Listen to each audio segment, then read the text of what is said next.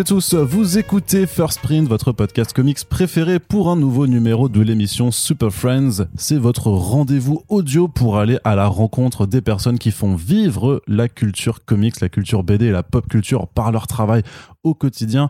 Et aujourd'hui, on va accueillir un invité qui est déjà venu pour une œuvre qu'on a déjà abordée, mais on va faire les choses un petit peu différemment cette fois. Je veux parler de Yojimbot, la bande dessinée de Sylvain Repos, que nous avions fait découvrir, découvrir pardon, euh, il y a un an déjà, avec euh, parmi nos premiers Super Friends euh, de, de l'année déjà. Et le tome 2 sort en ce moment chez Dargo, et donc bah, on n'allait pas louper cette occasion pour réavoir Sylvain avec nous. Salut Sylvain. Bonjour Arnaud. Ça va bien Ça va très bien. Eh bien, je suis content de te revoir avec nous, mais justement, j'ai dit on va pas refaire la même chose puisque euh, il faut un petit peu varier les plaisirs. Et donc aujourd'hui, on a également avec nous Thomas Ragon qui est l'éditeur de euh, Yojimbot. Euh, bonjour, Thomas. Bonjour.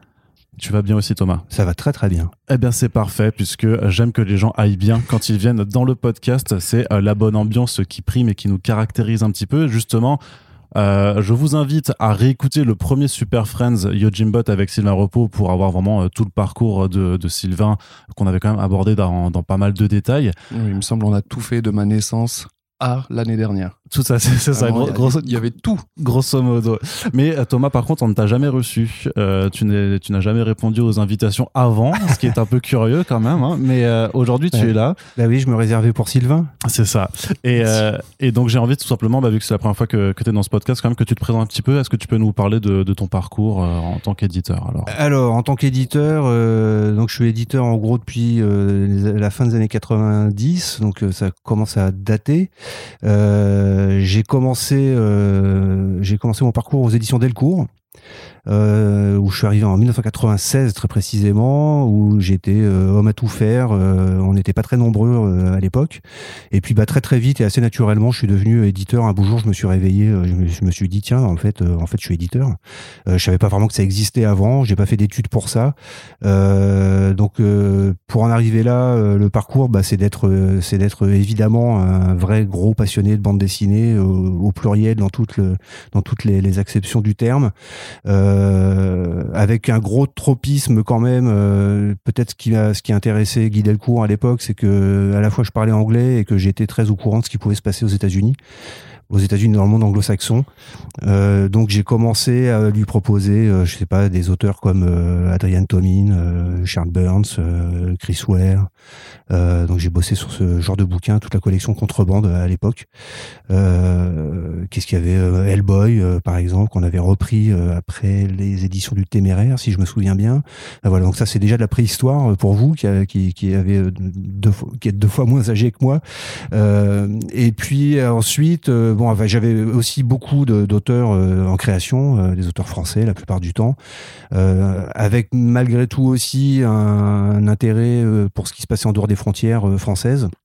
Donc j'ai travaillé avec pas mal d'auteurs étrangers, euh, des Italiens, des Espagnols, des Argentins, euh, voilà. L'Asie, euh, l'Asie mais mais un peu étrangère parce que c'est tellement spécialisé. Enfin, c'était déjà spécialisé dans les années 90 avec des parcours très précis, avec des agents, les éditeurs japonais, tout ça. C'était un peu, c'était beaucoup plus loin, beaucoup plus compliqué.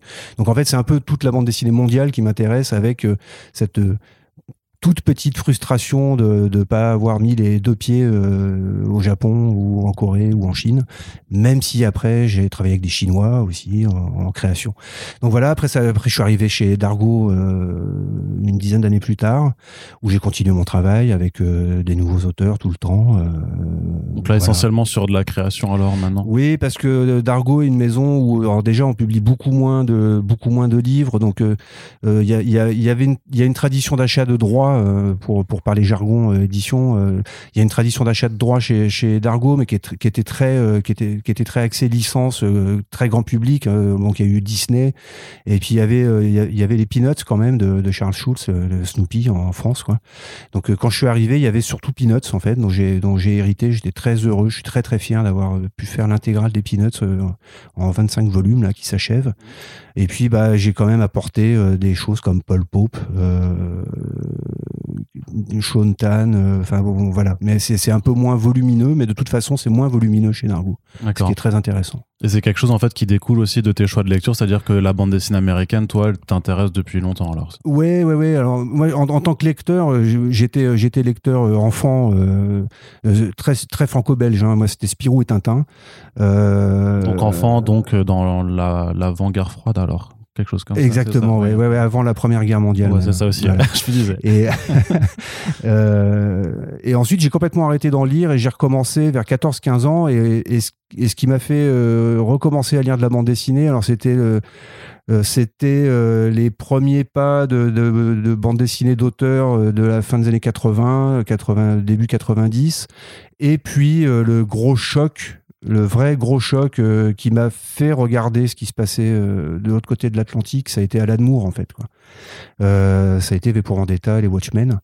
Et puis là, bah là j'ai creusé petit à petit, et puis je suis allé vers l'Underground, et puis voilà, puis après, bah, après tout quoi. En fait, je suis un boulimique de lecture, euh, pas qu'en bande dessinée, mais euh, voilà. Donc c'est ça l'origine, c'est plutôt Alan Moore D'accord. que j'ai pu rencontrer, éditer. Ah ouais? euh, voilà, c'est donc c'est un gros gros gros passage. Il est comment Alan Moore? C'était comment de le rencontrer? Alan Moore, il est. On en euh, connaît peu des gens qui en ont ren- qui l'ont rencontré. Alors, en il est. Alors, en fait, d'abord, ça a été au téléphone. hein, C'était très très drôle. On peut, on peut le dire, euh, on peut tout dire ou Oui, oui, dans ah ce oui, oui, podcast ou pas? Parce qu'en Ah fait, euh, donc, euh, le, en fait, euh, quand je l'ai appelé, c'était pour From Hell, c'était pour l'édition de From Hell. Euh, qui était assez particulier parce qu'on on s'est retrouvé avec euh, Jean-Paul Genquin, le traducteur, avec un bouquin qui n'était pas fini en fait. C'est-à-dire que dans les, les, les dizaines de pages de notes qu'il y avait à la fin de, de, de la première intégrale de From Hell, il y avait des, il y avait des textes qui n'étaient pas finis, il y avait des phrases pas finies. Euh, donc, donc euh, on a voulu les finir. Euh, donc j'ai appelé, j'ai appelé Alan Moore via son via son agent, enfin son représentant, et on m'a dit alors pour appeler Alan Moore c'est à la fois très simple et très compliqué. Donc il faut l'appeler entre, alors, je, je vais dire sans doute une connerie, mais c'était en gros entre 18h et 20h parce que avant il dort et après il a trop fumé. Donc euh, et alors j'ai appelé Alan Moore. Et puis, bah, je me suis d'abord heurté à son à son foutu accent de Northampton qui est euh, quasiment indé- indé- indéchiffrable, indéchiffrable quoi. C'est vraiment euh, donc le premier appel, j'ai j'ai fait semblant de comprendre, j'avais rien compris quoi. C'était redoutable. Et t'as fumé du coup pour être. Euh, ouais, non, ça on va pas le dire, mais pouvoir euh, communiquer, pour, euh. pour pouvoir être sur la même longueur d'onde que lui, ouais. Non, non, mais après il est, euh, enfin c'est un- en fait c'est un vrai, c'est un vrai professionnel. Hein. C'est, c'est, euh, c'est, euh, il est à la fois fou furieux, mais dans le bon sens quoi. C'est un, c'est un pur génie. Euh, et la, la première rencontre avec lui, c'était, euh, bah, ça, ça reste un, ça reste un Brit quoi. Donc c'est, euh, il y a une certaine distance. Tant que t'as pas bu, euh, tant que t'as pas bu euh, trois pintes au, au comptoir euh, du du local, euh, t'es- c'est, compliqué quoi. Mais bon, non, non, mais adorable quoi, adorable. Un, un Neil Gaiman, c'est plus facile par exemple. D'accord, ouais. Il est beaucoup plus accorte. Et parce que t'as que t'as pu rencontrer aussi, quoi. Ouais, ouais, ouais, ouais, ouais, ouais, quand- Ça, bah, il tu- était venu à Angoulême. on- Tu vas oui, faire bah des oui, envieux. on a fait, moi j'ai fait Sandman, enfin voilà quoi. Il est stylé, mon éditeur. Il est quand même pas mal, effectivement. Tu nous as, tu j'ai l'âge de l'anecdote. tu nous avais caché quelques quelques petites Bon, après ça c'est de notoriété publique, euh, le- le- le- les- la consommation d'herbe de. Ah oui, oui, de bah de toute façon, il, a- bah, il avait donc, même euh, fait. Il s'en cache pas, et c'est très bien. C'est un- pour moi, c'est un héros. hein. Que ce soit sa position vis-à-vis des éditeurs, euh, c'est, euh, c'est. Je comprends même pas comment les comment les des lecteurs ou les professionnels de, euh, américains puis ont, ont pu à un moment lui tomber dessus à bras raccourcis. Je sais même pas pourquoi. Je, ça, ça m'échappe complètement. Bah, l'argent. Ouais, mais enfin, il a quand même refusé de prendre de l'argent pour les, les- parce que d'un point de vue éthique, ça lui paraissait insupportable. C'est Mhm. incroyable, quoi. Ouais, mais Bon, c'est après, c'était- hein. l'éthique que certains avaient que d'autres n'ont pas. du Voilà. coup, tu m'as pointé quand t'as dit d'autres non pas. Non, du tout. Non, non, mais non, pas, absolument pas, Sylvain. Que, que me fais-tu comme procès? Euh, Qu'est-ce que c'est un bon éditeur? Comment on fait euh, bien son travail d'éditeur? Euh, c'est la question qui tue d'emblée. Ah bah on attaque, hein, on est là. Bah, un bon éditeur, c'est celui qui permet à l'auteur de faire un bon livre, en fait. Et donc, il n'y a pas, y a pas une seule réponse parce que ça, ça dépend de, ça dépend de chaque auteur. Euh, Il y a des auteurs qui ont besoin d'avoir un éditeur qui soit sur leur dos en permanence. Euh, Il y en a qui ont besoin d'avoir un punching ball qui s'appelle éditeur et c'est très bien. Euh, Il y en a qui ont besoin d'un paillasson, il y en a qui ont besoin d'un psychiatre. Tout est bon et le but ultime, c'est de faire un super livre Alors ça, ça, ça, ça peut foirer, ça peut marcher. Euh, j'ai pas de recette en fait. Moi, ce que j'essaye de faire, c'est de et je sais pas si je suis un bon éditeur. En fait, je, en fait, je m'en fous parce que le, le, le, on a, c'est le genre de métier où on n'a pas vraiment de recul. On est toujours dans le livre d'après ou dans le livre du moment qu'il faut boucler, qu'il faut faire. Euh, c'est euh, pour ça que c'est un métier passionnant d'ailleurs. Hein, c'est qu'on n'est on pas là pour se regarder parce qu'on sait pas ce qu'on fait en fait. Parce qu'à chaque fois, c'est différent parce que chaque, auteur étant différent, évidemment, comme chaque individu, euh, c'est toujours complètement différent. Quoi. Et ce qui est intéressant aussi, c'est euh, bah, d'arriver à se comprendre. Au début, au début, c'est deux inconnus, euh, c'est deux inconnus, quoi. On ne sait pas vraiment qui est l'autre. Alors on peut très bien rester des inconnus et ça peut très bien marcher, fonctionner. En restant vraiment très euh, pragmatique et professionnellement. Voilà, ça peut. Mmh. Euh, bon, c'est pas forcément ce qui est le plus agréable, mais euh, l'idée c'est de se découvrir et d'arriver à se comprendre et de, avec le but de faire des livres qui fonctionnent, qui nous fassent plaisir mutuellement.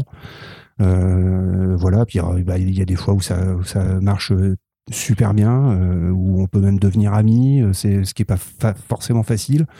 Euh, parce que ça reste un métier avec euh, voilà ces deux positions qui sont qui sont pas antagonistes mais qui sont pas forcément faut bien manier l'équilibre forcément les mêmes quoi. Mm. voilà et, euh, et c'est aussi à ta charge alors dans, dans ton rôle d'éditeur de aussi trouver les, les, nouveaux auteurs et artistes que tu veux publier? Ouais, ouais, ouais, c'est ça. Enfin, il y a, y, a, y, a, y a, le. Donc là, il y a une partie de, de veille. Il y a une espèce de schizophrénie en fait, qu'on est, on doit être à la fois à la recherche de, à la recherche de, de nouveaux projets, euh, de nouvelles personnalités, de, nouveaux auteurs et artistes.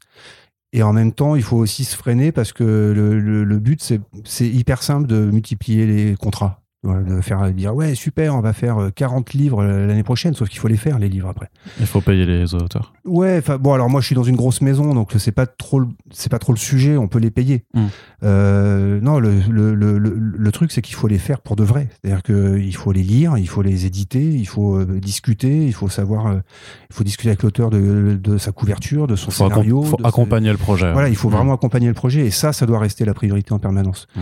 Euh, c'est toujours le danger en fait de, de, de se dire euh, on, a vite fait de s'enflammer en fait. Le, le, plus difficile, c'est de dire non. Euh, le plus facile, c'est de dire oui à quelqu'un, dire oui super, on va faire ton livre. Et puis après, euh, après t'es plus là parce que t'as plus le temps. Hmm. Voilà, c'est une gestion du temps beaucoup quoi et de l'investissement euh, à plein de niveaux qu'on peut mettre euh, sur tel ou tel livre. D'accord. Comment ça s'est passé alors euh, votre première rencontre à, tous les deux? Puisque c'est alors tu m'avais, moi je me rappelle dans le podcast, tu m'as dit que tu étais allé soumettre ton ton, bah, ton dossier, ton, ton projet chez, chez Dargo. Alors. Oui, bah, bah, d'abord déjà je l'avais présenté à d'autres maisons d'édition et justement j'avais eu déjà un premier accueil chez, chez, chez, chez un concurrent du coup et euh, qui s'était pas forcément hyper bien passé. J'étais arrivé dans une dans, dans, une grosse structure où ils avaient tous costard cravate. C'était assez euh, c'était assez aseptisé et, euh, et justement on m'a fait vite comprendre que j'allais devoir moi rentrer dans un moule. Et du coup après j'ai proposé aussi ma, ma BD à Dargo. Et là je suis arrivé et j'ai été accueilli d'abord par l'assistant d'édition avec un t-shirt Hellfest. Du coup je me suis dit Ok, déjà on un est, peu plus détente. Déjà on est pas mal. Et puis je crois que c'était en plein été, du coup euh, Thomas était aussi en t-shirt euh, à la cool. J'allais dire ouais, il était en short claquette. voilà, non mais il, était, il, était, un peu à la cool et du coup j'ai fait ah bon déjà c'est une autre ambiance et ils m'ont vraiment bien accueilli. Ils ont ils m'ont écouté, ils ont écouté euh, mon mon projet, ce que je voulais, ce que j'attendais. Après ils m'ont commencé à me dire ce qu'ils ce qu'ils pouvaient me proposer. Du coup ils m'ont plus accompagné que dire de, de rentrer dans une case. Mm. Du coup, je me suis senti déjà un peu mieux. Et du coup, après, en plus, après avoir beaucoup discuté avec Thomas, je me suis dit, OK, là, ça match. Quand il m'a montré tout ce qu'il avait, euh, tout ce qu'il avait déjà édité, du Pol Pop, euh, de. Euh, je sais plus, c'est Parker, c'était toi aussi. Ouais, ah, c'est toi qui as fait euh, Du, du coup, j'ai fait Ah, ok, bon, bah là, je me suis vraiment bien. Et, et en fait, après, tout a roulé parce que parce que vraiment j'étais j'étais comme à la maison quoi mmh. c'est-à-dire que c'est l'enjeu en fait euh, le plus important en fait c'est cette première discussion alors que vous avez entre un auteur et un éditeur euh, oui, c'est vrai que la, c'est vrai que la première, la première prise de contact, mais c'est comme dans la vie, quoi. Enfin, mmh. Voilà, si quelqu'un qui était totalement antipathique, euh, ça, enfin, je vais pas dire non à quelqu'un qui m'est totalement antipathique si le projet est absolument génial. voilà. Mais c'est vrai que ça facilite et c'est pas plus mal, quoi. Voilà. Euh, je, fais juste une petite parenthèse avant d'y revenir. Il faut vraiment qu'on cite euh, Johan euh, Faumont. oui, pardon. oui, oui, non, non, mais c'est qui, qui, est notre assistant éditorial et qui, qui, a, mhm. qui a, repéré d'abord le projet arrivé et qui m'a tout de suite dit ah, ça, ça a l'air super intéressant et voilà. Donc merci Johan. Merci Johan. donc oui, la première rencontre, c'est non, mais en fait on, on est un peu comme euh, voilà, on apprend à se connaître, donc on essaye de, on se jauge gentiment. Ça va, c'est pas non plus comme si euh, on allait se marier, euh, faire des enfants ou passer un contrat à, 25 millions de dollars. Donc, enfin, il y a quand même un contrat parce que c'est ben, il y a un contrat que, que, vous signez pour pour le projet et puis techniquement l'enfant existe aussi puisque l'enfant au final c'est c'est la bande dessinée c'est vrai c'est vrai ben, magnifique voilà, là je suis un pro de la métaphore ouais, ouais, oui alors bon mais le, le contrat ça, ça vient en, en, dans un deuxième dans un deuxième temps, enfin, en fait, quand on, reçoit, on reçoit un projet, désolé Sylvain, là ça va être horrible parce que ça te, ça te déshumanise. Euh, en même temps, il parle de robots, donc ouais, on, reste, dans le ton. Euh, non, mais il faut d'abord savoir si on a envie de le faire. Donc, euh, une fois que tu as lu, que as, tu te dis ouais super, tu as, envie de le faire, il y a quand même un, certain nombre de paramètres. avant de parler contrat, il y a un certain nombre de paramètres qui sont importants. C'est-à-dire que si, si tu arrives avec un projet où c'est 800 pages en couleur, où il faut faire des scans, des bleus, payer un coloriste, euh, voilà, c'est pas la même, c'est pas la même économie. Donc on passe, on passe du côté, on est à la fois dans l'éditorial et en même temps, euh, moi, il y a eu tout de suite une petite musique euh, assez désagréable, mais que je suis bien obligé d'avoir, qui est qui qui est l'économie de l'ensemble, l'économie du projet, du livre et de l'auteur. Voilà. Donc euh, euh, quand je sais pas si j'accueille euh, si j'accueille on va dire quelque chose qui risque pas d'arriver si Zep vient me voir la petite musique économique c'est pas la même qu'avec Sylvain qui présente son premier livre qui est pas connu, qui est, qui est voilà. Donc c'est pas et tout ça, c'est un. Il y, a plein de paramètres différents, il y a plein de curseurs, donc on essaye de, de jouer avec, de rendre la chose. c'est très compliqué. Il, il, faut rendre la chose possible pour tout le monde. Hmm. C'est quelque chose qui est abordé alors dès le départ aussi, de dire bah, mon projet c'est euh, un bouquin, je vais faire 120 pages couleur et après, bah, euh, si ça doit être du grand format ou si j'ai des idées comme ça, c'est quelque chose qui est abordé dès le départ alors? Oui, oui, on en a, on en a tout de suite parlé euh, de, de ce que j'allais faire, de justement la couleur, le, le thème aussi, que ça s'approchait un peu du, du manga comics, qui est pas forcément le public euh, mm. de Dargo. Donc on en, a, on en a vraiment parlé, que ce soit de la fab, que ce soit de, de vraiment quel public on allait viser avec cet album, c'était jeunesse, si c'était pour tout le monde. Du coup, c'est des questions ouais, qui, qui arrivent très très vite en jeu. Je sais même pas si on en a pas parlé dès la première ah, si, si, oui, je pense qu'on en a parlé la première fois. C'est-à-dire qu'il y a un ensemble, il y a, on parle à la fois de l'histoire, mais, évidemment, quand tu rentres, quand, quand tu es dans un projet comme ça, tu, tu, essayes de savoir, mais même si, même si la, la, réponse est jamais sûre, parce que c'est pas une science exacte, tu essaies de savoir à qui tu t'adresses. Euh, tu essaies de savoir si est-ce que c'est vraiment nécessaire de faire 150 pages, est-ce que c'est vraiment nécessaire d'en faire 4, est-ce qu'il faut en faire 8, est-ce que, enfin, voilà, tout ça, tout ça est lié, en fait, quoi. Donc, euh, tu fais pas un découpage, euh, un découpage économique du, de l'ensemble du projet sans, sans faire un, découpage éditorial et, et artistique, quoi. Donc on en a parlé effectivement, mais il y a plein de questions qui viennent dans, tel ou tel ordre. Ça dépend des fois. C'est, euh, mais je me souviens plus à quel point, à quel moment on a pu parler argent aussi. Mais euh, bon, il y a un moment évidemment où on parle argent. Ouais. Évidemment. Euh, Donc ça, c'est de dire telle avance sur pour combien de temps et, tel pourcentage de droits d'auteur, c'est ça les paramètres oui, à prendre en compte. Oui, oui, oui, c'est ça. Oui, il me semble que c'était juste avant que j'aille au fitness park, je devais aller faire de l'exercice et puis tu m'avais appelé à ce moment-là et je crois qu'on avait on en avait, on l'avait évoqué. Et puis justement, bah, c'est tout le moment aussi où tu, où tu reparles un peu de ma condition de jeune auteur, du fait que je suis pas connu. Du coup, c'est une avance très définie, mais, euh, mais, mais, mais, on en a parlé. Tu m'as, tu m'as surtout beaucoup expliqué euh, ce, que, ce que comprenait cette avance, pourquoi, euh, tous les, tous les mmh. frais qu'allaient autour aussi. Et puis, et puis l'avantage de, de Dargo, c'est que quand on, c'est que tu vois où passe l'argent, quoi que ce soit que ce soit pour l'auteur ou, ou, la fab ou la, le marketing du coup tu au moins, c'est l'avantage de, Thomas qui m'a vraiment tout expliqué de bout en bout. Ouais, bah, merci, merci Sylvain. Euh, non, mais c'est bien. Non, mais l'idée, euh, enfin, moi, en tout cas, c'est comme ça que je vois le, que je vois mon boulot, quoi. C'est, c'est que on, c'est pas, c'est pas des, c'est pas se payer de mots. C'est vraiment pas vain de dire qu'on on a les mêmes intérêts, quoi. Euh, l'auteur et l'éditeur. C'est-à-dire qu'il faut que ça marche. Voilà. si ça marche pour l'auteur, ça marche pour l'éditeur et vice versa Bon, après, quand on rentre dans, le plus profond dans le sujet, évidemment, il y a des équilibres, on peut en parler. il y a des équilibres dans un sens ou dans un autre, ça dépend de la position de chacun, quoi. Mais, mais euh, on, partage vraiment les mêmes intérêts. Donc, euh, moi, je veux pas avoir, enfin, j'ai rien à cacher, en fait. Et, euh, une maison comme Dargo a rien à cacher, quoi. Donc, il faut que tout le monde soit aussi clair que possible sur, sur les enjeux, quoi.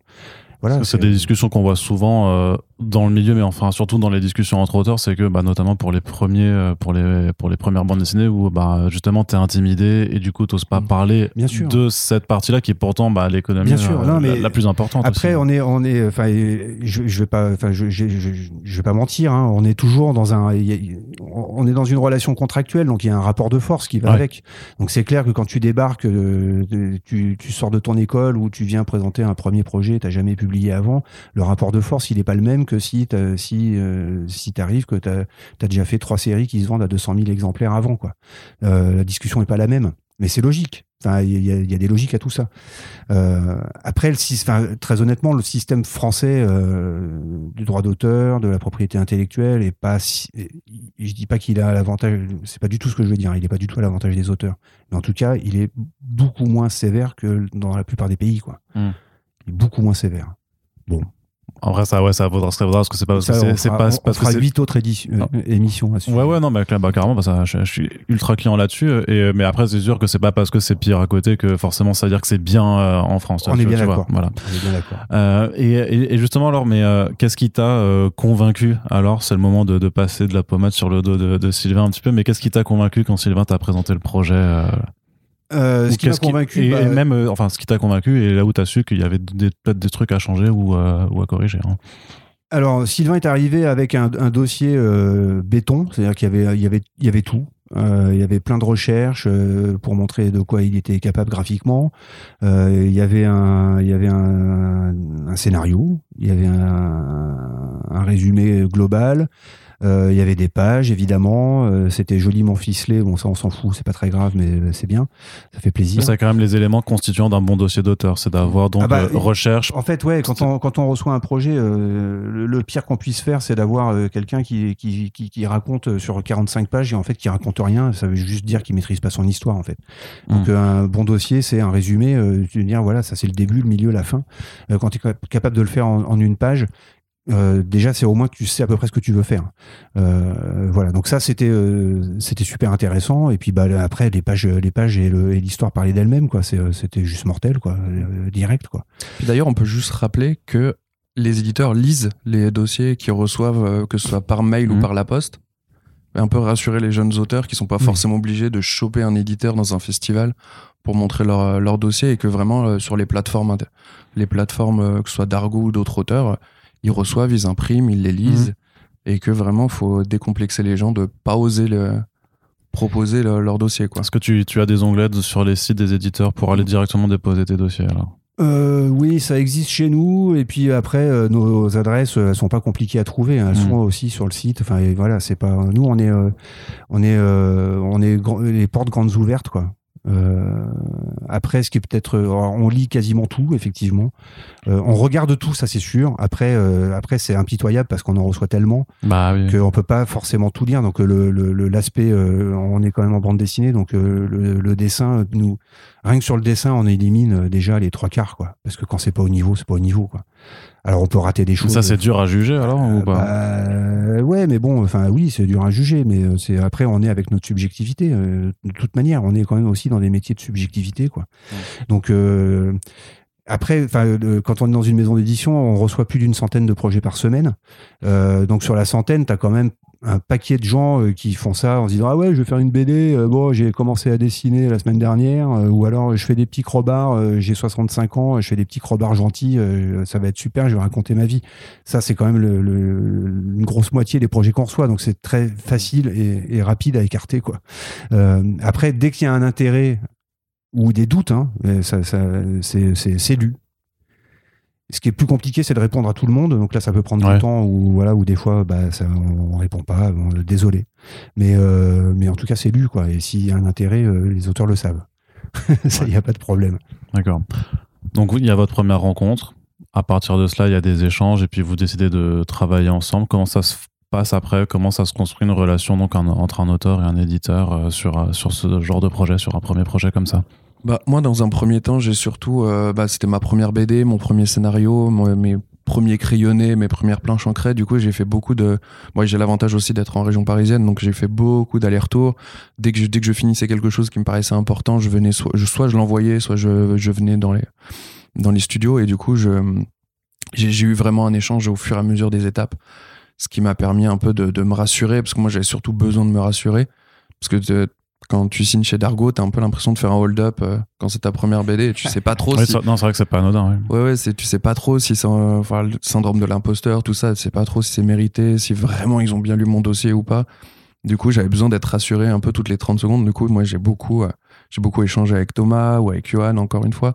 Donc là, c'est un peu l'éditeur euh, Papa Poule ou Maman. Oui. euh, Ouais, Dans cette bah, en fait, c'est marrant parce que euh, là, là c'est une situation en miroir. C'est-à-dire que nous aussi, on avait besoin de se rassurer. C'est-à-dire que on, toi, tu devais dire, merde, j'espère que j'ai pas fait une connerie. euh. bah, ça, on, on- ça, on se- on- on pourrait, on pourrait se le dire, mais sur tous les livres. Franchement, le Même- encore, même- pense. non, non, non, mais même avec quelqu'un qui a déjà fait plein de trucs, tu sais pas en fait. Un, un livre, c'est hyper facile à foirer. hein.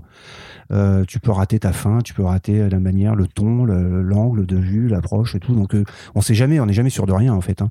Euh, même avec euh, les plus grandes stars ou quoi, c'est pas, c'est pas le, c'est pas le sujet, mais euh, la- le statut qu'on a, c'est pas, c'est pas le, le- le truc, c'est le livre. Donc, on avait besoin de se rassurer entre guillemets. C'était juste de savoir bah, comment on va mener cette histoire? Est-ce que comment Sylvain va le faire? Euh, Donc, on, on t'a déjà demandé d'écrire un scénario en fait euh, plus, plus, plus, plus détaillé, quoi. Et puis, bah, il n'y avait pas de problème majeur, quoi. Il y avait des endroits ici ou là, peut-être où il fallait euh, resserrer des vis ou, euh, ou enlever des choses. Je me souviens même plus, en fait.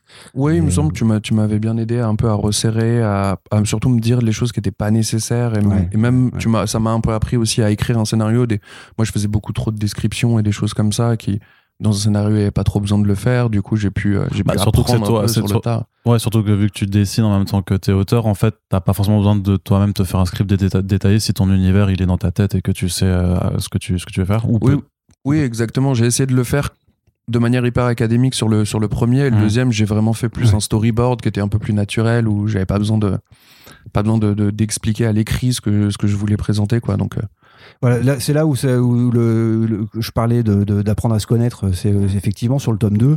euh, Sylvain, euh, Sylvain me dit euh, bah, Je vais faire le storyboard et puis on parlera à partir du storyboard. Lui dis bah, Très bien. Euh, Il y a évidemment aucun problème. Au, au final, ça, ça reste pareil. On va donc c'est une façon de faire qui va- change quand même voilà. alors. Ouais, ouais, c'est la façon de faire qui change, mais euh, le, la finalité, c'est de parler de, du rythme, euh, du rythme de l'histoire sur l'ensemble, sur certaines scènes et tout ça. Donc, euh, avec un storyboard, c'est même encore franchement beaucoup plus simple pour l'éditeur.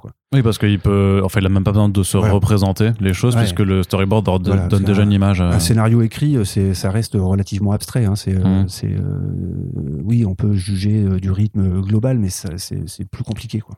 D'ailleurs, ce moment-là était hyper appréciable sur le tome 2 où on a un peu revu les pages, les, les scènes à couper, les, les choses à recadrer, des, des choses qui pouvaient faire une double page et justement des doubles pages qui pouvaient faire en fait Mm.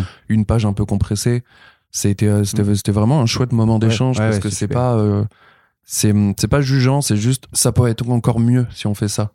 Du, du coup, c'est vraiment des, quand l'éditeur est adorable, c'est encore un moment hyper hyper agréable. Donc euh, moi, c'était euh, c'était un moment où j'ai appris, où j'ai euh, où je sens que j'ai un peu level up en l'écoutant et du coup c'est c'est c'est c'est c'est génial quoi. Bah ouais, ouais, c'est super parce qu'il y, y avait aussi la phase des dialogues où c'est euh, où c'est intéressant parce qu'on repasse sur on repasse ensuite sur les- il y avait il y a eu la narration les pages après les pages sont faites après il y a les, après il y a les dialogues donc là on, on se met autour d'une table et puis on passe sur les trucs qui qui nous paraissent euh, soit perfectibles soit euh, pas nécessaires ou il manque quelque chose ou il y a des choses en trop Il y a des dialogues Euh, qui parfois disparaissent et tu laisses juste une case euh, sans, sans les dialogues ou ça nécessite Ouais, de retravailler la. Où on peut euh, regrouper deux bulles en une ou, Oui, oui. ou en découper une en deux, ce genre de choses. Toujours avec l'idée que ça soit le plus fluide et le plus clair et le plus efficace. Mais après, c'est toujours ça aussi. C'est la décision de l'auteur. hein. C'est euh, c'est jamais le livre de l'éditeur. hein. C'est toujours le livre de l'auteur. Quoi. Donc c'est pas, il y a pas. Pour moi, il y a pas. euh, T'as pas fait le mec. euh, non, mais moi c'est pas, c'est c'est pas. Je suis hyper fier, je suis hyper content, voilà, mais c'est pas mon livre.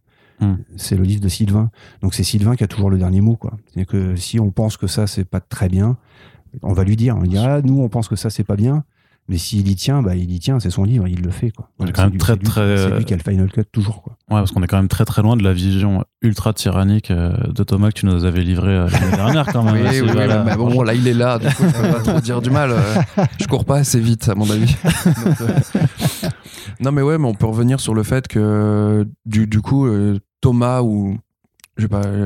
Thomas vraiment s'adapte beaucoup. Enfin, c'est beaucoup adapté, je parle pour mon cas, à ma façon de travailler. Et du Mhm. coup. Je me, je me suis senti en confiance et du coup, quand ils, quand ils viennent avec des remarques, j'écoute. Comme moi, quand j'arrive avec des propositions, ils m'é- ils m'écoutent.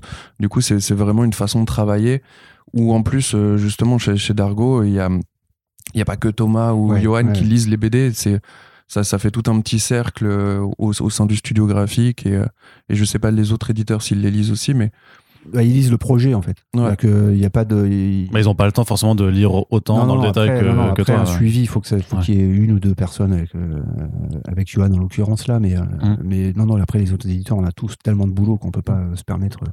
Euh, puis ça serait pas possible, enfin, parce que c'est comme euh, un trou du cul, hein, tout le monde, euh, les avis, tout le monde en a un, quoi. Mm. Euh, donc euh, si tu commences à demander l'avis à un autre éditeur, il va dire ah oui, mais là. Moi, je pense que ça, donc, ouais, voilà, c'est ça, ouais. Donc là, Non. ça, ça non, non, non, il y a un moment où il faut que ça soit aussi un face à face, quoi. Voilà. Ouais. mais, mais, mais c'est cool. Enfin, c'est pas un face à face, pas un dialogue. Ouais. on Ouais. est entre deux personnes, sinon ça devient une cacophonie, quoi. Mais c'est cool parce que du coup, quand on a ces échanges-là sur les remarques, tu vois qu'il y a une hiérarchie de remarques. Il y a les remarques qu'on fait telle personne qui ont une certaine valeur, les remarques qu'on fait l'assistant d'édition qui ont une certaine valeur, les remarques que fait Thomas qui ont une certaine valeur. Et ben après, Thomas fait une sorte de tri et me dit bon, bah, ça c'est bon. Et euh, ça, par contre, c'est important. Et du coup, c'est là, tu vois, tout le boulot d'un éditeur, c'est de, vraiment savoir juger euh, ce qui est le, le plus important à corriger et, faire un peu le tri dans toutes les petites remarques qu'on pourrait faire sur un album, de la fab au, texte, à tout ça. Et, et vraiment, c'est là où Thomas a le, pas le dernier mot, mais le dernier. Le, ah, je saurais pas le dire, mais le, le- il est dernier juge de ce qui doit être modifié. quoi. ouais. En fait, c'est une autre manière de, de- de- de définir le métier d'éditeur. hein. C'est aussi, euh, on, on peut le tourner comme ça, c'est la personne à qui on demande constamment oui ou non. Ouais. L'instance Euh, qui valide. À, à tous les niveaux, quoi. Voilà, que ce soit la FAB, euh, un compte d'exploitation, euh, la communication, euh, la, la presse, tout ça. C'est c'est la personne pivot quoi, qui, à qui on va dire alors qu'est-ce que t'en penses? Est-ce qu'on le fait? Est-ce qu'on le fait pas? Et donc il faut dire oui, non. Et puis des fois, tu des fois, as le droit de dire peut-être. Et, euh, et voilà. Mais de- T'as t'as juste des buzzers possible. sur ton, sur ton Ouais, bureau où tu fais oui, non, bzz. Il est super mon bureau. Donc c'est c'est aussi ensemble que vous validez par exemple le choix de Noiry pour euh, les couleurs. Tu, t'avais- tu m'avais dit que c'est toi qui avais demandé à l'avoir par, parmi un, un panel de différents coloristes, mais c'est donc aussi des discussions que vous avez ensemble. Ouais, bah en fait, ils m'ont ils m'ont demandé si je, enfin, si je pensais à une coloriste, et parce qu'eux ont une liste aussi, et du coup, j'ai j'ai cherché un petit peu quelqu'un qui me, qui me correspondait. J'avais fait une sorte de shortlist, et puis ça, ils m'ont ça, dit, ouais. bon, ça c'est un auteur, il coûte cher, euh, ça c'est. Parce que je crois dans ma shortlist, il y avait Hubert, euh, il y avait des, euh, des gros noms, et puis après, au bout d'un moment, j'ai j'ai commencé à regarder, et puis du coup, j'étais tombé sur Noiry. Et ils avaient fait une proposition, ils, ils avaient regardé, ils avaient trouvé ça cool. Ouais. Et du coup, ils ont fait une proposition. Tu vois, encore une fois, ils m'ont, ils m'ont vraiment écouté. Et, Mm. et mon avis a, a- a de la place, en fait, dans ce. Ah bah oui, oui, c'est, enfin c'est, oui, ton avis compte un peu quand même. En plus là, dans ce cas, dans ce, dans, sur ce, ce sujet-là des couleurs, euh, enfin c'est ju- juste euh, hallucinant ce qu'elle fait quand même, euh, Noiry quoi. Donc ce, il y avait, il y a pas eu vraiment de- d'interrogation de notre part. hein, ça- et en fait, c'est Sylvain qui, qui gère les couleurs. hein, il est, euh, il, il aurait pu les faire. En fait, au départ même, c'était prévu que tu les fasses. Ouais, mais ça aurait Et pris puis ça un an de plus. tellement de temps euh, que Ouais. c'était pas possible quoi. Euh, et puis bah enfin les, les essais qu'elle a fait c'était enfin non les premiers il y avait y avait y avait du boulot mais en fait mais c'est toi en fait qui, qui mène la discussion à ce sujet quoi. Ouais, en fait, en fait, dans les premières, je sais pas si c'est vraiment très intéressant, mais dans les premiers essais, elle s'était vraiment, elle a voulu, enfin, en fait, elle a changé de style par rapport à ce pourquoi moi je voulais qu'elle soit sur la BD. Du coup, elle m'avait fait un truc avec vachement de blanc, vachement de dégradé pour faire un peu estampe japonaise. Et chose que moi je voulais pas trop parce que moi je voulais justement des couleurs hyper euh, flashy, hyper brutes, euh, avec des, euh, des ombres assez nettes. Et euh, vraiment, du coup, elle était partie complètement sur autre chose. Du coup, il a fallu un peu recentrer. Non mais c'est intéressant parce que les gens savent pas forcément en fait euh, connaissent pas forcément l'existence de ces phases de- d'essai en fait. C'est-à-dire Ouais. que tu lui présentes des planches, je te dis vas-y mets-les en couleur et après tu regardes et si ça te convient du, tu l'engages alors. Ouais, ouais, ils ont, Ouais. ils, Ah ils bah ont oui. envoyé, on a fait un, une, un petit choix de pages à, à mettre en couleur qui, qui détonne, une page de combat, une page où il se passe rien. Et, et on, lui a envoyé, elle a fait des propositions. Ensuite, on a re-renvoyé avec euh, d'autres euh, euh, d'autres demandes. Et puis, au final, ça a matché vraiment. On peut parler de la trame? Oh, tout Jésus, la trame. Non, mais ça, c'est un bon exemple de. de- Ouais. de- de- Parlez-moi de la trame. Bah, euh, moi, j'étais contre. Il y a- En fait, il y a plein de, il y a plein de, il y a plein de pages bah, partout en fait. Oui, oui, non, tu n'aimes pas la Euh, trame, En vraiment. fait, non, mais non, non, non. Il y a- en fait, il y a un moment où euh, Sylvain euh, nous envoie des pages de couleurs hein, qu'il avait vu avec Noiry, quoi. Et puis il y avait plein de, plein de trames euh, en fond de case et tout, quoi. Et moi, je dis, moi, je lui ai dit, mais moi, je trouve que ça crée une distance, ça rend un côté euh, arty. euh, je suis pas pour. Et bon, bah, au final, elles y sont dans le livre. Ouais, bah, Voilà. comme je suis contre les dégradés numériques, Mhm. j'ai demandé à ce qu'ils soient bruts, les dégradés. Du coup, ça passe par des, euh, par des petits traits ou ça passe par une trame, en fait, qui crée un dégradé.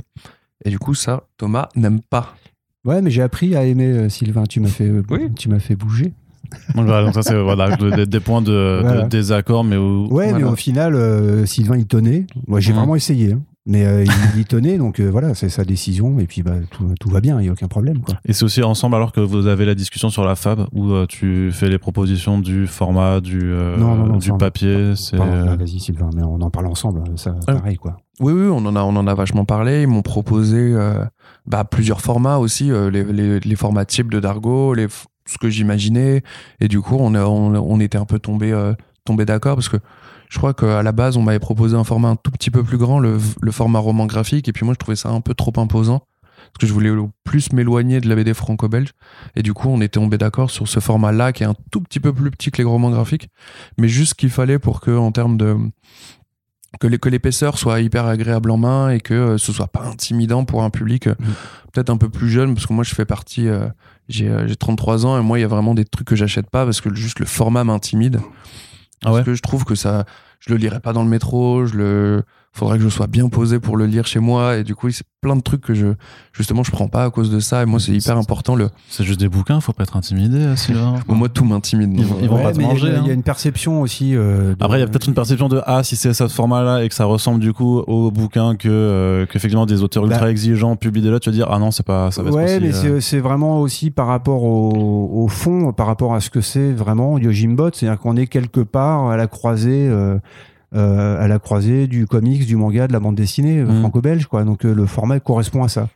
Euh, donc on est à la fois dans du cartonné pour le côté album euh, qu'on trouve euh, tout le temps, enfin qui est vraiment le, le- le- format euh, standard. Mm. ultra classique euh, dans notre dans notre beau pays et euh, et en même temps c'est plus petit ça se rapproche du comics euh, et voilà puis on a une esthétique euh, ça se passe au Japon et ça c'est une esthétique japo- japonisante quoi donc euh, Ouais.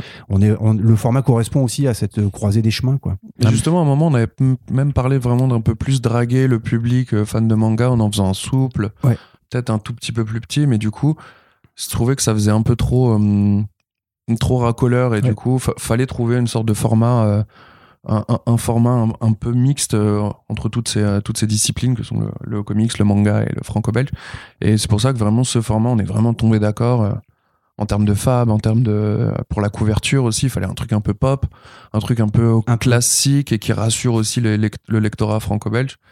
Du coup, vraiment, on a, on a trouvé, je pense, le, le truc qu'il fallait. ouais ouais ouais je pense qu'on peut être content on a on a on, a réussi quelques trucs avec le Jimbot quand même quoi. Parce que c'est ce qui est vrai, ce qui est un peu euh, à la fois un avantage et pour moi une difficulté avec Jimbot, c'est aussi de savoir du coup, c'est, on, on en parle un petit peu avant, c'est de savoir à quel public tu t'adresses, justement parce que tu es tellement à la croisée des, on va dire, des trois grands courants de, de la bande dessinée que si tu t'adresses à tout le monde, parfois tu t'adresses à personne. Et enfin c'est l'écueil justement que j'imagine Mm. vous devez euh, éviter, mais pareil pour la tonalité, parce que voilà, nous on est en- entre trentenaires, euh, ou presque, mais, mais euh, c'est, ça, c'est, euh, c'est un Il est album gentil avec toi. c'est un album qui, qui trouve aussi son, son écho auprès d'un public euh, jeunesse. Ouais. Et donc, c'est à savoir, bah alors, est-ce que tu vas effectivement v- plus draguer un public de, de, de jeunes ou alors des, justement des lecteurs de comics qui, on le sait, sont plus vieux et justement ont tendance à simplement vieillir?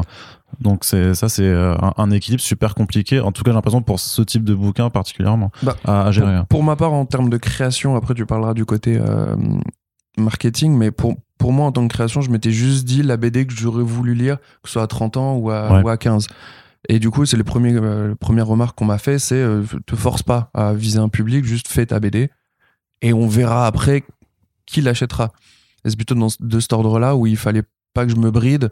Il y a, il y a un peu de violence graphique, il y a bon, il y a pas de sexe, mais il y a du, euh, y, a, il y a des combats, il y a des moments un peu plus, un peu plus cartoony, un peu plus gentils. euh, Il y a quand même des, des, des têtes coupées et des, Il y a des- il y a des têtes et des animaux bon. à sacrifier, hein, il faut le dire quand même. hein. Donc, Spoiler. euh, bon.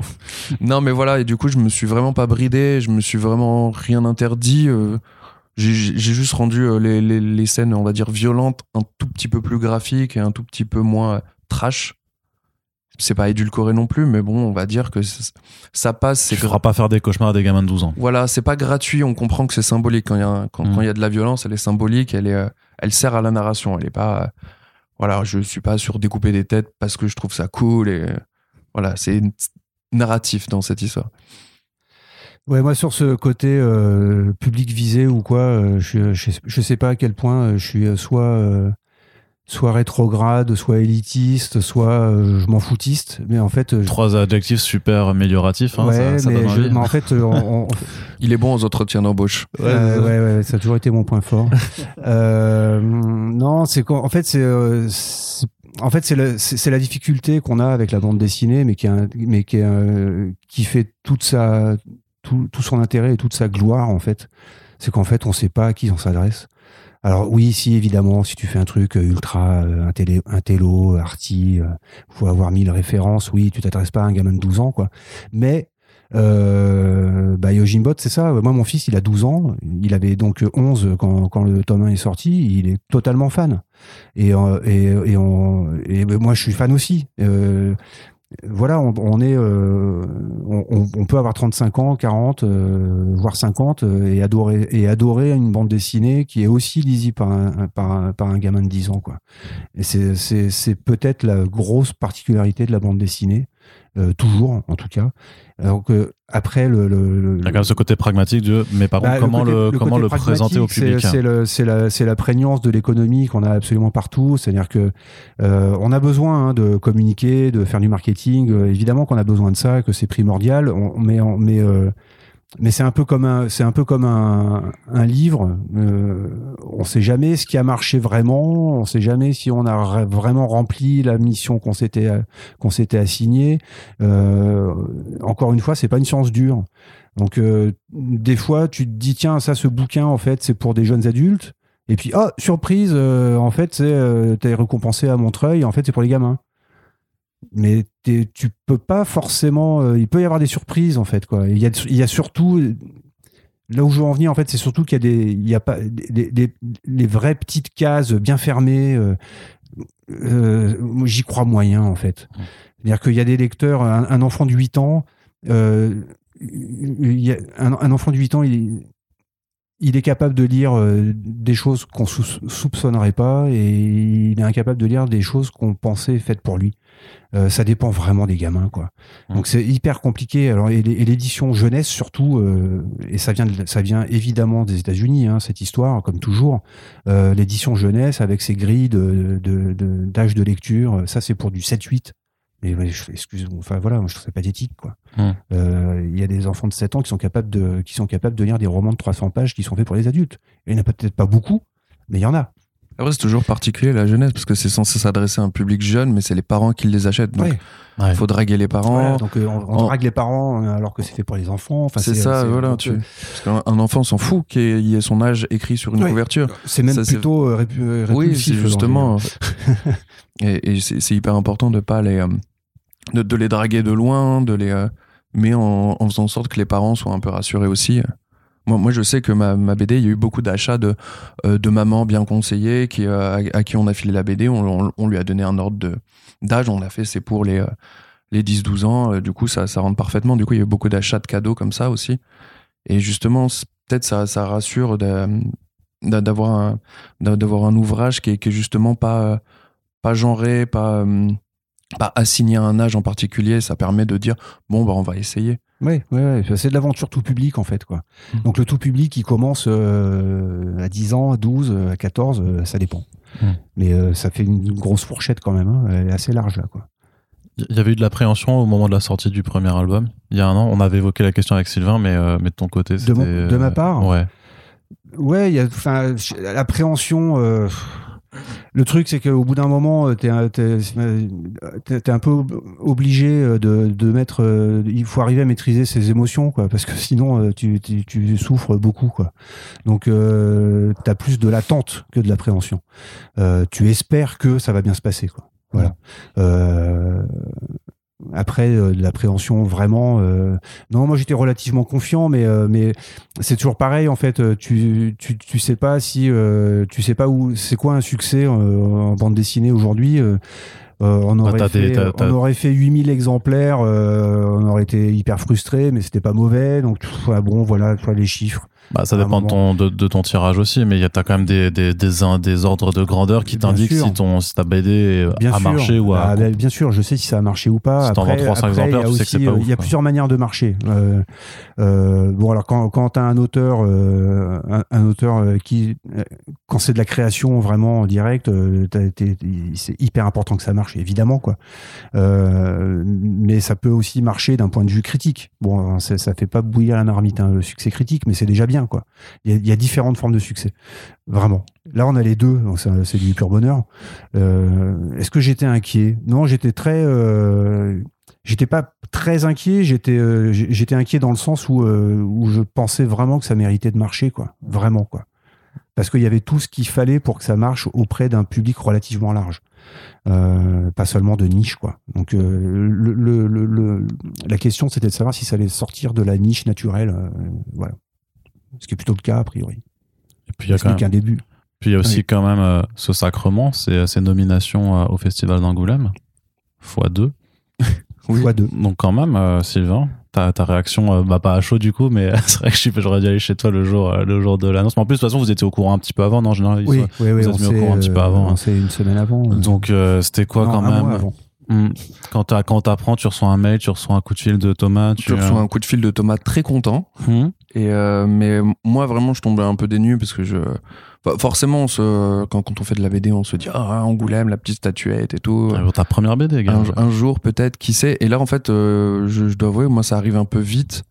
J'ai peut-être pas trop le temps de me projeter savoir ce que ça signifie tout ça. Et mais en tout cas je suis un peu sur euh, je suis hyper intimidé par cette nomination et du coup euh, et du coup moi aussi je sais pas trop comment réagir Euh, des, des fois je suis un peu euphorique et des fois je fais non c'est bon te monte pas la tête Non, non, te monte pas la tête, Sylvain. Ouais. C'est c'est honorifique, c'est super agréable, mais euh, voilà. c'est euh, et moi ça me fait des stickers sur ma couve et j'adore euh, oui, les ça, on- stickers on, rigole bien, en fait. C'est quand même mieux que le stickers Combini, euh, du coup. euh, alors que, bon, là, c'est vrai que là, pour le deuxième vous avez choisi Atom comme, euh, comme, comme disons que le Combini, c'était marrant parce qu'il y avait un personnage, un des robots qui s'appelle aussi Combini. Du coup, on se disait, vas-y, ils ont négocié le nom d'un personnage pour le truc. Non, même pas alors même que non. pas.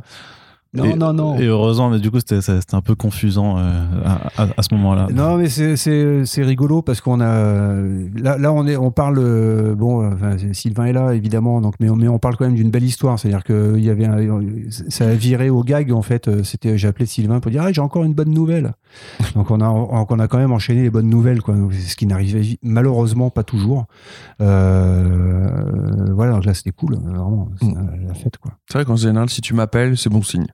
Ouais Mm. Ouais. ok mon avis, c'est plus par mail que tu devrais passer. euh. S'il y a une mauvaise nouvelle, tu, tu feras.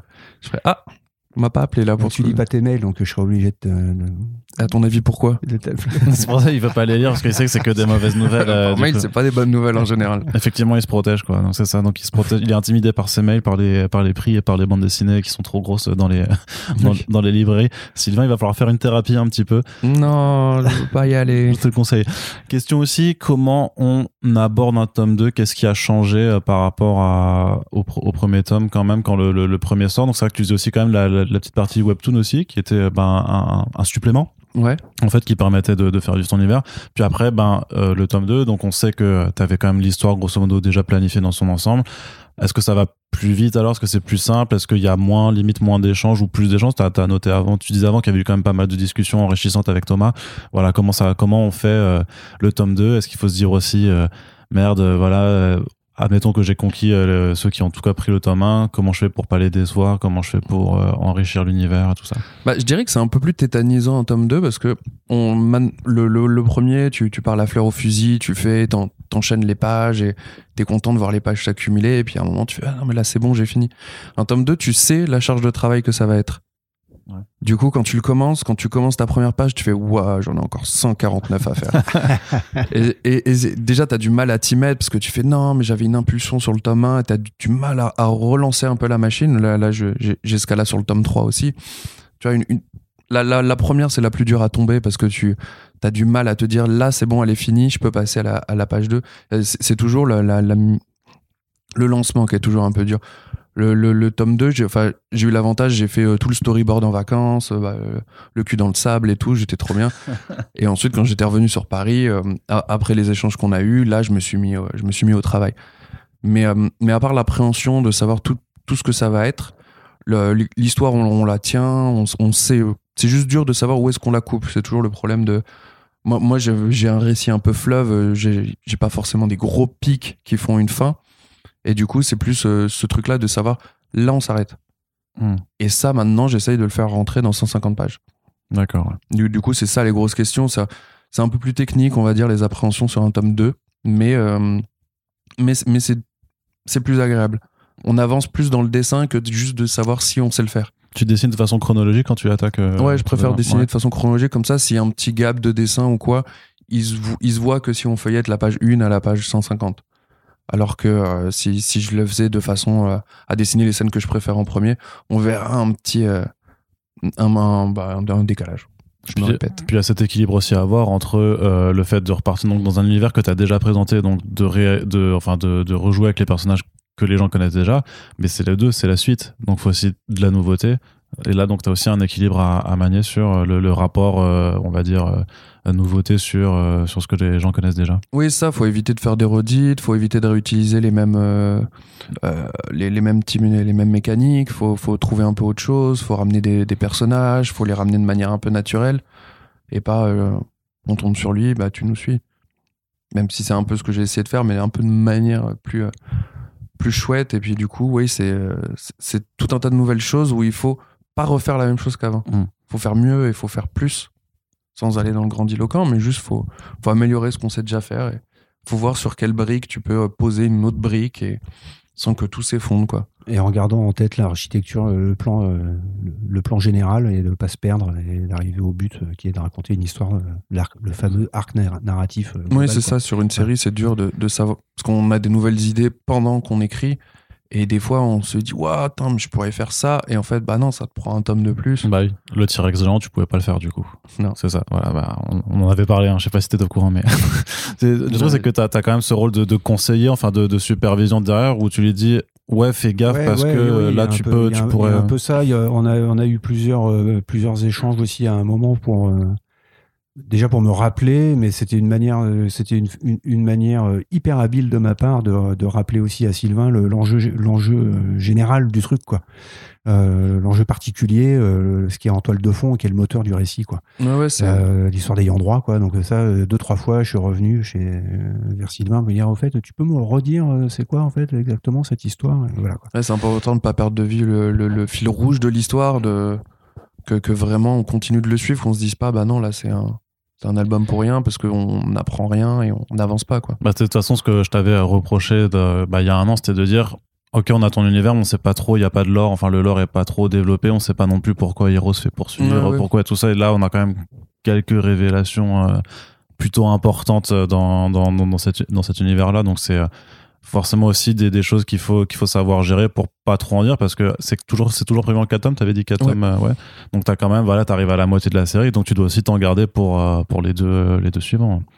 Et alors sur le, le tome 2, euh, sinon euh, de- du point de vue euh, maison d'édition, après le- l'enjeu, alors le- le- l'enjeu sur le livre avec l'auteur reste exactement le même. hein. Il faut essayer de le faire le mieux possible, tout ce qu'on a dit.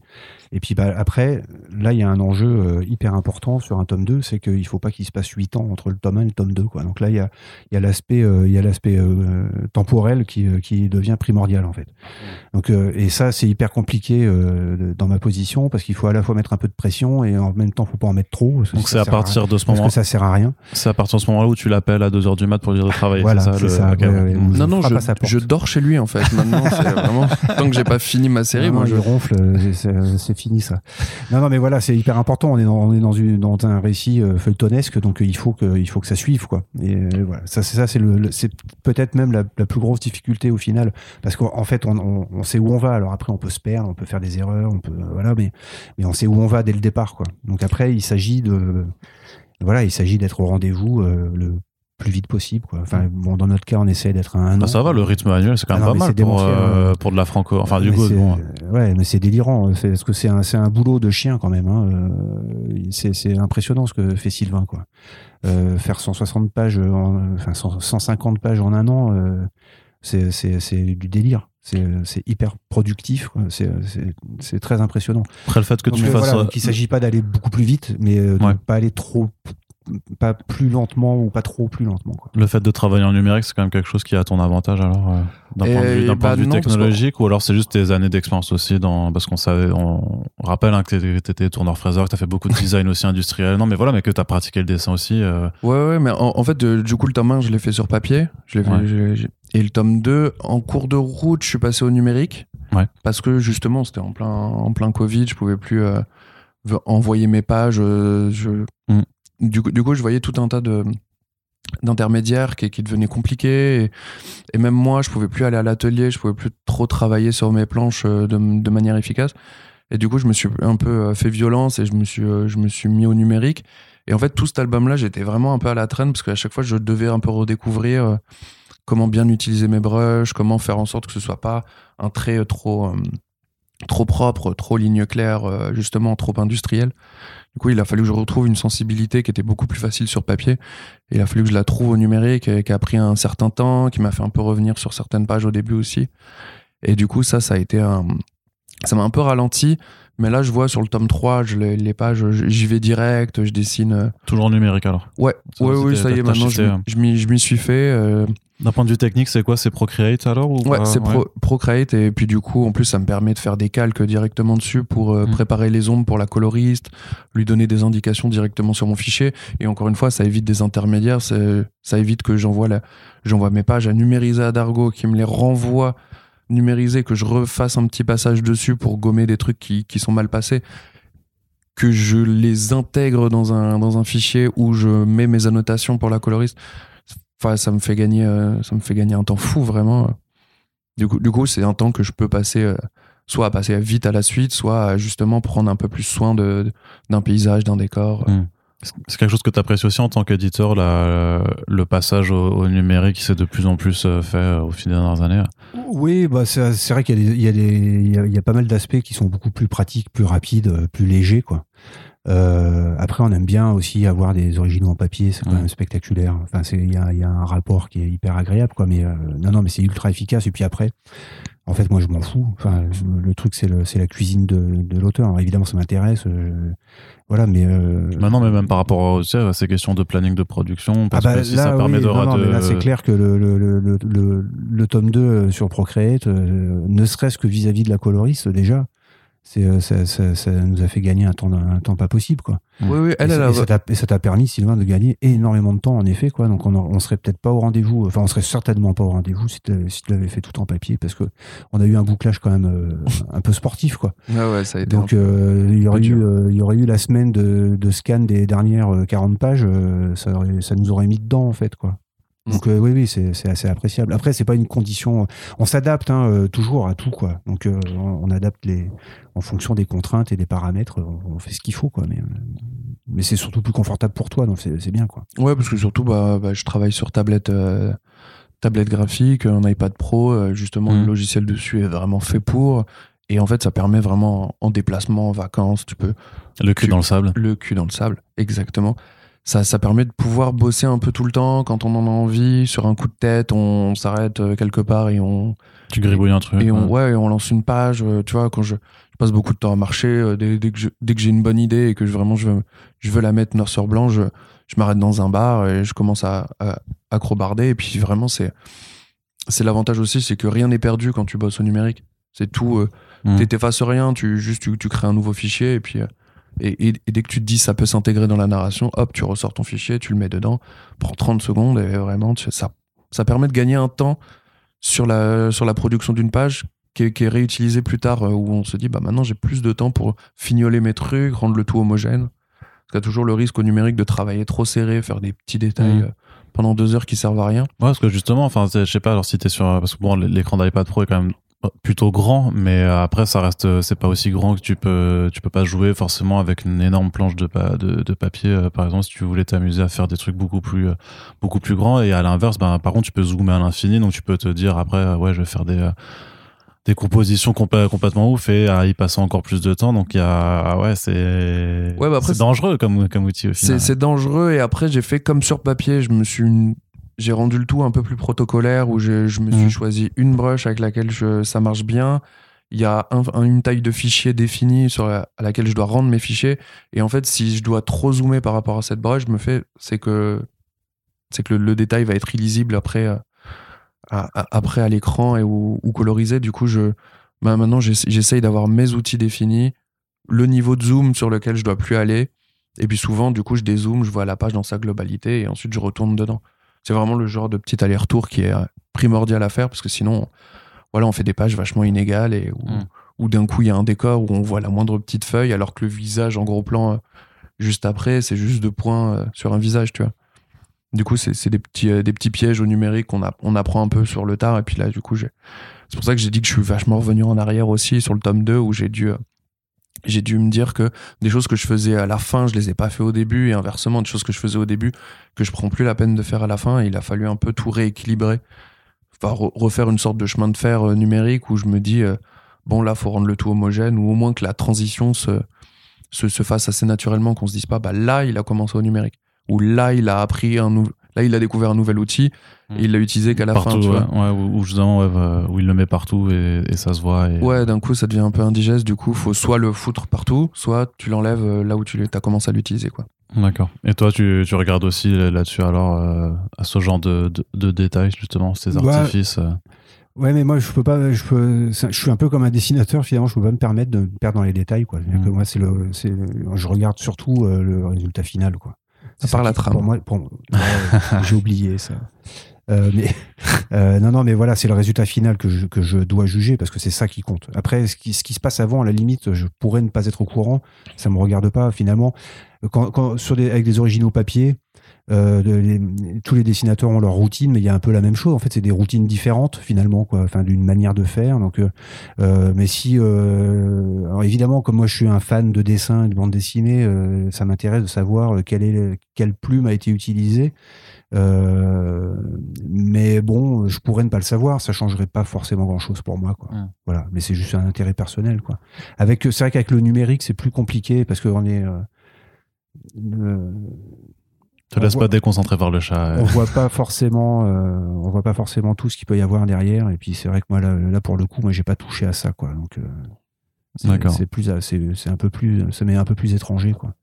Mais il y a un aspect quand même qui est marrant puisqu'on parle aussi de de- d'origine de papier et tout ça, c'est que bah tu fais quand même une exposition euh, sur sur Yojimbot euh, à la donc à la galerie euh, Imaginé Partners jusqu'au 26 février 2022. Donc si vous écoutez ce podcast avant le 26 février 2022, vous êtes en région parisienne, vous pouvez aller y faire un tour. Mais justement, quand tu travailles en numérique, alors du coup, t'as plus de d'originaux quelque part exposés. Alors tu dois Ouais. créer des des des des originaux en plus. Ouais, soit je réutilise des, des idées que j'ai pas mis, ou des plans, ou des cadrages que j'ai pas mis, ou euh, du coup je redessine une case, mais du coup j'en fais une œuvre, tu vois. Je, Mm. Tu vois, une case que je trouve vraiment chouette, je l'agrandis, je rajoute des trucs sur les bords, et puis du coup ça en fait, euh, ça en, fait une grande illustration qui est, qui est, des fois un peu la frustration d'un auteur de BD, c'est que des fois il y a une case où on sait pas pourquoi on tombe amoureuse d'elle, et on fait non, mais celle-ci, vraiment j'aurais pu en faire un poster et ça aurait, ça aurait marché, quoi. Du coup, ouais, mais j'ai pu faire une sélection alors que pour le tome 1, du coup, tu vends des planches que t'en es pas forcément méga fier euh, parce que tu vois, la, la, la couleur joue beaucoup, le, le, le fait que ce soit imprimé joue beaucoup. J'ai fait pas mal de retouches depuis, euh, depuis sa création. Du coup, t'es es toujours un peu frustré. Tu fais non, Mhm. mais ça, depuis maintenant, je, je la fais mieux. Alors que là, du coup, j'ai refait, des, refait des cases où je l'ai fait au max de ce que je sais faire en ce moment.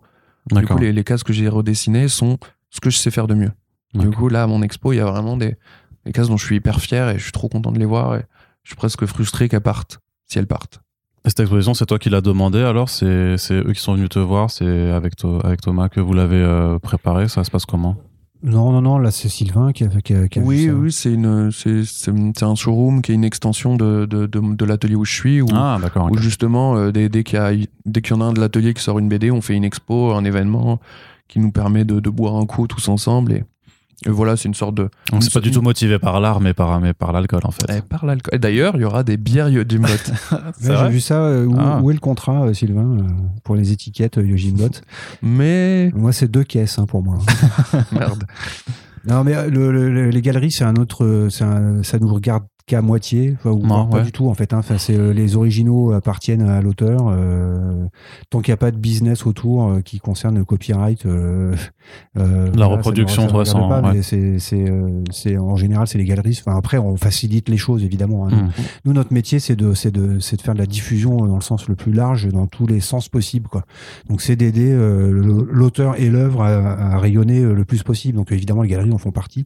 Donc, on aide, on aide, mais c'est pas, euh, nous, on n'est pas intéressés là-dedans. hein. C'est pas, euh, voilà. C'est pour ça que c'est une exposition dédicace aussi. Enfin, c'est pas juste une, Ouais. une expo pour ma gueule. C'est vraiment, euh, c'est un lancement pour la BD. À chaque fois, on en fait une. Bah ouais, parce que. c'est- c'est avec BDNet Bastille, le, le, le le partenaire. ouais. Et du coup, ça permet de faire une journée de dédicace, d'exposition, de vente d'originaux. Et, et en fait, tout, tout le monde y retrouve, euh, il trouve son compte au Est-ce final. que t'as un peu, t'as un peu serré les fesses au moment de l'organiser, justement, par rapport à tout ce qui est crise sanitaire, euh, restrictions sur Toujours. les, les, les rassemblements, Ça tout ça, ça doit être euh, un peu relou, même toi, du coup, parce qu'avec tous les autres auteurs que, que vous gérez, ça doit être euh, Ouais, très relou. C'est hein. vraiment l'enfer, euh, vraiment, Mm. quoi. Enfin, c'est hyper compliqué. On passe, tout est, tout est devenu dix fois plus compliqué, quoi, Mm. à tous les niveaux. C'est la crise du papier en plus en ce moment ouais, qui rajoute une nouvelle joyeuseté. La, la crise du papier qui est infernale.